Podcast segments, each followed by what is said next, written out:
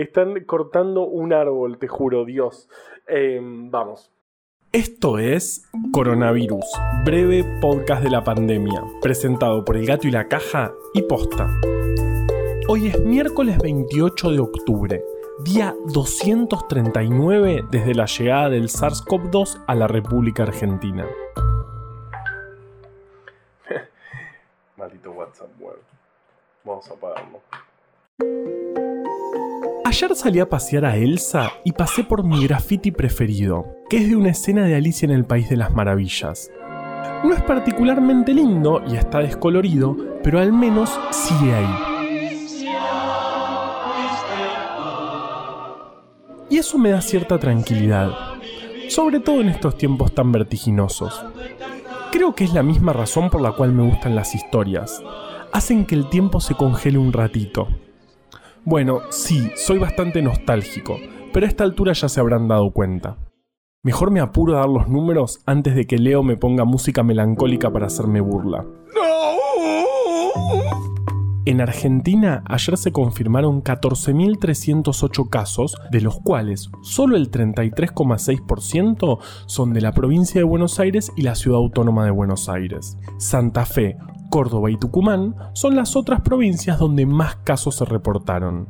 En total, desde aquel 3 de marzo tenemos 1.116.609 confirmados en el país. Algo más de 920.000 ya se recuperaron.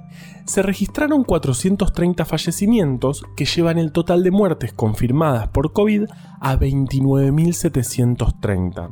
Entonces, el porcentaje de letalidad sigue en el 2,7%. El número de fallecidos en Argentina por cada millón de habitantes es de 655. Los países con este indicador más alto son Perú y Bélgica, que rondan los 1000. Los números que contamos todos los días son los que carga cada jurisdicción. Pero otro indicador muy interesante es el de casos por fecha de inicio de síntomas. El día con más casos fue el 28 de septiembre, con 14.815. Por otro lado, como ya te contamos, la carga de los fallecimientos también sufre retrasos, pero mirando por fecha de fallecimiento y no por fecha de carga, el día que más hubo fue el 9 de octubre, con 355 casos.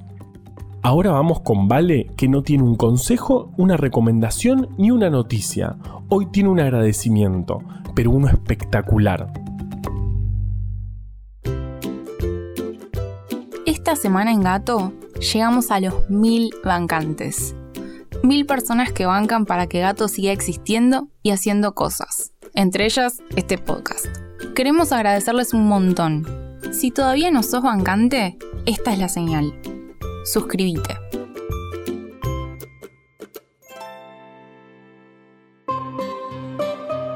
El graffiti más famoso de la historia probablemente sea el beso entre Leonid Brezhnev, el secretario del Partido Comunista Soviético, y Erich Honecker, el presidente de la República Democrática Alemana, que se encuentra en lo que quedó en pie del muro de Berlín. Pero también encontré que los primeros probablemente se hayan hecho en la antigua Grecia, con poemas y mensajes de protestas. Se ve que a los humanos nos gusta esto de escribir paredes desde hace bastante tiempo. Incluso en La Plata hay un grafiti con la frase de Spinetta que dice no me escribas la pared, porque lo otro que nos gusta mucho a los humanos es la ironía. Coronavirus, breve podcast de la pandemia, es una producción original del Gato y la Caja junto a Posta. Este podcast lo podemos hacer gracias a bancantes. Ayúdanos a bancar estas iniciativas en elgatoylacaja.com barra bancar. Encontré un montón de historias increíbles en breve atlas anecdótico de la ciencia. Para conseguirlo, entra en elgatoylacaja.com barra tienda. Yo soy Juan Manuel Carballeda. Valeria Sanabria te agradeció desde el armario.